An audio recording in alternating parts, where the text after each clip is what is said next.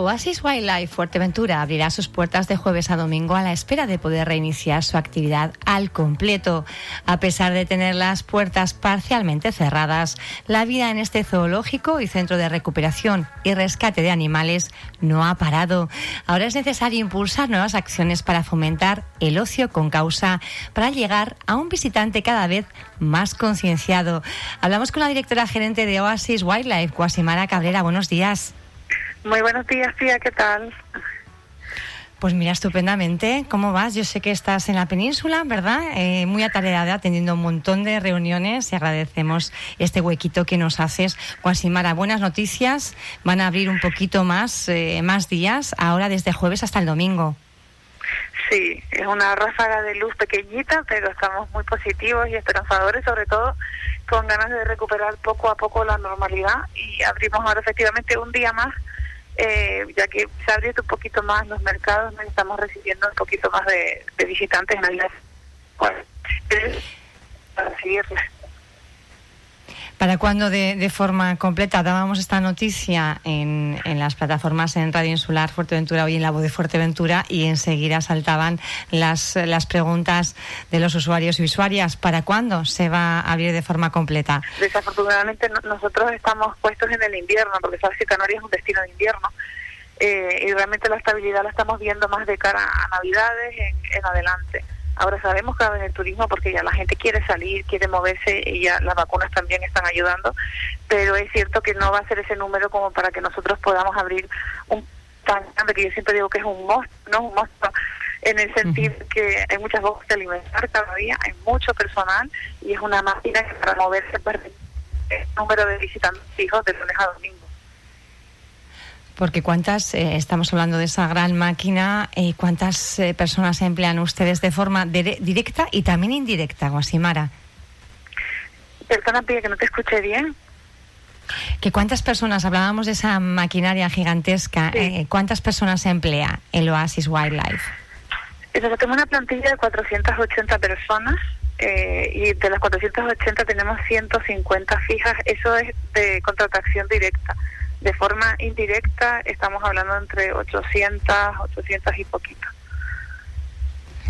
De forma indirecta, 800, 800 y algo. La gran maquinaria que es necesario que se ponga eh, en marcha. Durante todo este tiempo, Guasimara, eh, que las puertas han estado, bueno, pues prácticamente casi casi cerradas, pero la vida en el zoo, lógicamente, ha seguido, bueno, suponiendo, yo entiendo que un importante costo para, para la empresa, ¿verdad?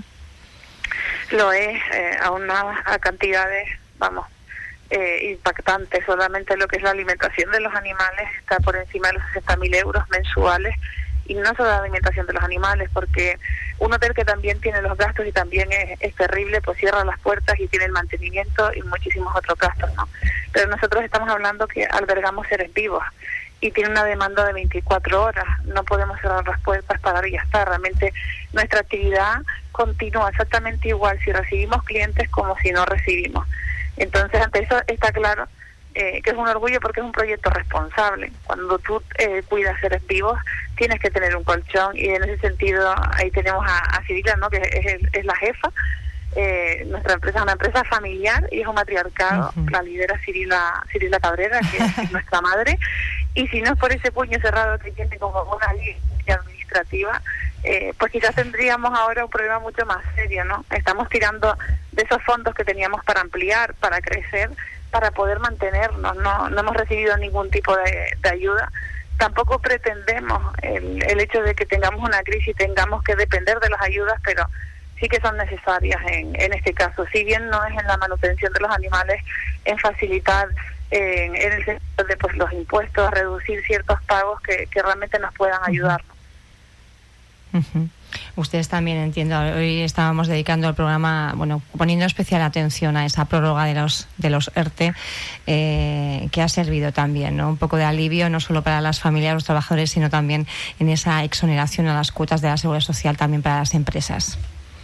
Muchísimo, ha sido fundamental. Yo creo que eso nos tenía a muchísimos mirando hacia el cielo porque era incuestionable que tenía que darse ese paso, ¿no? Porque no nos imaginábamos, como te decía ahora, son 150 activos, pero el resto eh, está en casa, lamentablemente, y recibimos pues una media de 70 a 80 visitantes, ni siquiera llega a, duplicar o a la mitad de la cantidad de los trabajadores que están trabajando en el día eh, los visitantes. Por lo tanto, ha sido fundamental y, como bien dices, un desahogo para todos. Bueno, pues ese, acuerdo al que llegaban sindicatos y patronal, lógicamente, cuando se aunan diferentes perspectivas eh, en un acuerdo, normalmente suele ser bueno, pues bastante, bastante fructífero. Entiendo, Guasimara, que en, todo este tiempo ustedes que siempre han apostado por la innovación, por las novedades, por las sorpresas y sobre todo por ese ocio con causa, eh, no han parado. Seguro que, seguro que nos tienen preparadas pues algunas sorpresas o algunas nuevas líneas eh, estratégicas que, que no sean atractivas para, para visitar Oasis Wildlife. Pues sí, de hecho es que durante todo ese tiempo del COVID, eh, que generalmente reducíamos, ¿no? por así decirlo, exhibiciones porque estábamos con modificaciones al principio, lo que nos ocurrió es que dimos una vuelta 360 y ahora si nos visitas, o sea, tienes mucho, vamos, el doble de actividades que lo que tendrías en, antes del COVID. Decir, ahora tenemos pues tres exhibiciones educativas, pero aparte hay como cinco actividades complementarias maravillosas que antes no se hacían, donde enseñamos al público el, el backstage, ¿no? La, forma de trabajar con los animales. Eh, desde nuestros equipos, pues explicamos sus curiosidades, sus secretos, sus amenazas en el estado salvaje. Es maravilloso porque al final hemos conseguido ahora mismo con, con este reto del COVID eh, que nosotros también tengamos que dar un salto más, que tengamos que innovar, como bien dices, creando no solamente ese tipo de actividades que son muy educativas, en valores sobre todo medioambientales, que es lo que se necesita, sino que además hemos lanzado tres experiencias que llamamos las experiencias premium, donde interactúas, entras en instalaciones con los cuidadores eh, con todos los protocolos, por supuesto, de, seguridad y puedes conocer de una forma más cercana cuál es la situación de esa especie. Lo que buscamos es el impacto en las personas para que puedan dejar huella realmente, llegar a casa y decir, esto me ha impactado tanto que yo tengo que hacer algo y voy a cambiar esto en mi día a día porque al final una, un pasito detrás de otro pues suma mucho ¿no? para un cambio a nivel global. Están eh, de alguna forma también ajustándose a un, a un cliente, a un turista cada vez más concienciado y más exigente en este tipo de cuestiones. Sí, y eso tiene que ver mucho con la, educación y, lo agradecemos, que el cliente cada vez venga más concienciado, que entienda que cuando viene a Oasis está entrando eh, en un refugio de vida, de conservación de vida, que no es un museo, no es un escaparate, y, lo notamos, ¿eh? lo notamos muchísimo, sobre todo porque cada vez son más clientes los que se paran delante de la cartelería, los que aprecian con admiración un animal y quieren conocerlo a través de la información. Eso es importante y, y es lo que yo siempre digo que es ocio con causa, ¿no? Que no dejas de pasártelo bien, pero al mismo tiempo estás aprendiendo para tú marcar una diferencia. Y eso ya cada vez es más el porcentaje más alto de clientes con valores educativos, medioambientales y concienciados los que nos visitan, lo cual agradecemos y nos encanta. Guasimar, hablamos de, todas las cuestiones que ustedes, bueno, de que, de que realmente Oasis no, no ha parado, a pesar de haber tenido las puertas eh, en algunos momentos cerradas y en otras parcialmente cerradas. Eh, pero hay una faceta, quizá la, menos conocida, que ustedes también han tenido que seguir desarrollando, que es ese rescate, ¿no? Ese, ese centro de rescate de animales eh, donde van a parar, digamos, cuando, cuando uno no sabe qué hacer y se encuentra, por ejemplo, un ejemplar en, no sé, de, de burro en, mitad de una, de una carretera. ¿Y qué hacemos? Pues para eso está Oasis Wildlife. Sí, así llevamos, bueno, pues desde el inicio. Tenemos, parece que, no sé si perdemos eh, la conexión con Guasimara Cabrera, estaba hablando de esa faceta de Oasis Wildlife, también quizá la menos conocida, pero esa labor que, hace para, bueno, pues eh, todos esos ejemplares de distintos animales que van eh, apareciendo por distintas partes de la geografía de la Maxurata y cuando las autoridades no saben qué hacer, normalmente se llama a Oasis Wildlife y allí en el Centro de Recuperación y Rescate Animales se les atiende. Así van haciendo y va también aumentándose poco a poco esa gran familia de animales que vive en Oasis Wildlife. Vamos a ver si recuperamos esa llamada con Guasimara Cabrera. Se encuentra en estos momentos en una cena importante en la península. Nos ha hecho un huequito para poder atendernos, Guasimara. Sí, aquí estamos, perdona. hablábamos de esa, de esa faceta ¿no? de, rescate de, animales que, lógicamente, eh, para ellos sí que nos han cerrado las puertas en todo este tiempo. Sí, para nosotros es nuestra pasión realmente ayudar a aquello que nos rodea, eh, conservar no solamente lo que nosotros protegemos dentro de Oasis, sino todo lo que no solo en Fuerteventura, sino a nivel de Canarias, como bien decías, eh, nos llaman muchas veces por un burro, un camello, por los guirres. Tenemos un convenio totalmente altruista con el Cabildo de Fuerteventura y el Gobierno de Canarias como centro oficial de, rescate de Fuerteventura y Centro CITE. Recibimos también animales eh, incautados, víctimas del, mascotismo. Y yo creo que es uno de los trabajos más sacrificantes, pero al mismo tiempo que más nos reconfortan, porque siente que estás haciendo mucho más eh, por la isla, no solamente al concienciar al, hacer esa actividad, porque siempre tratamos de divulgarlo y que la gente lo sepa, sino de realmente devolver esos animales al medio, que es lo más maravilloso cuando hacemos una suelta de, de un guirre o como se han reintroducido alguna vez burros o otros ejemplares como aguilillas. Es maravilloso, es nuestra pasión y, nuestro sentido de, de, ser realmente es uno de nuestros pilares como valores, ¿no? Así que seguiremos haciéndolo cada vez más y mejor y esperamos poder seguir creciendo ahora con, con nuestra fundación PIA, que sé que no la conoce, lo estoy diciendo hoy por primera vez y espero poco a poco ir mencionándola más. Eh, lleva unos años ya creada, pero ahora es que estamos empezando a, mencionarla y gracias a la Fundación de Oasis es por lo que podemos hacer este tipo de, de acciones solidarias con la isla de Fuerteventura. ¿Cuáles son los objetivos de la Fundación? La verdad que me has dejado un poco sorprendida eh, con, esta noticia. Eh, me decías que, se ha creado hace unos años, pero que realmente ahora es cuando lo van a impulsar. Sí, es, maravillosa. Digamos que es nuestro niño mimado en la Fundación.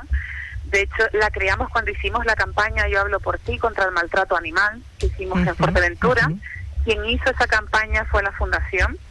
Lo hicimos además en silencio porque en aquel entonces la fundación todavía su identidad eh, no estaba creada del todo y queríamos hacerlo tan tan bien que no la quisimos presentar y preferimos darle el protagonismo a, Oasis que también estaba con esa campaña, ¿no? Los objetivos de la fundación son varios, tiene cinco pilares básicos, uno es el social, porque a través de la fundación eh, queremos ayudar a la ciudadanía de Fuerteventura eh, en distintas vertientes, ¿no? No solamente en recensión laboral, que es la que más me interesa a mí, en familias desestructuradas, en centros eh, también con enfermedades, ¿no? Con, problemas de discapacidad. Eso es uno de, los pilares que tiene la Fundación.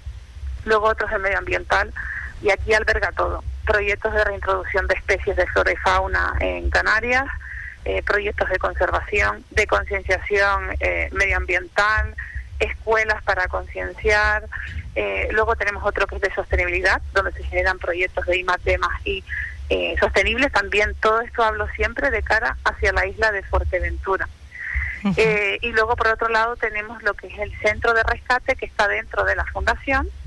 Y ya por último, el mercado, que es el proyecto social para potenciar no solamente la, la cultura y la agricultura, sino el fomento de los usos tradicionales del campo, de las aguas de Fuerteventura y la protección del mismo como pueden ser los bancales. Así te lo he resumido un poco por encima, pero tiene un objetivo muy amplio y pensando en nuestros valores, ¿no? que siempre ha sido conservar nuestras tradiciones, la historia de la isla, la naturaleza y nuestra forma de vivir del isleño, del, del majorero. Esas son nuestras premisas siempre desde que hemos nacido. Bueno, pues al hilo de esas, de esas eh, premisas también, esa recuperación de, de, la, de la camella y el camello, ¿verdad? De, de, Fuerteventura. Tienen ustedes la mayor granja camellar de, Europa y estaban, eh, bueno, pues tratando de introducir esa leche de camella tan cotizada en el mercado para de alguna forma, bueno, diversificar no, no solo su actividad, sino también la economía de la isla. Pues sí, y justamente hoy me encuentro en Madrid porque está Madrid Fusión, que es la feria que reúne al sector de la restauración y venimos precisamente con motivo de, la producción de la leche de camella y tengo que decirte, Pía, que es que hay una tensión y está en auge y está todo el mundo pendiente realmente de un producto que, que va a romper, que es muy innovador y sobre todo que por fin crea una industria láctea camellar con una especie, como bien decías, canaria, reconocida desde el año 2011, pero muy desconocida realmente por nosotros, por los canarios.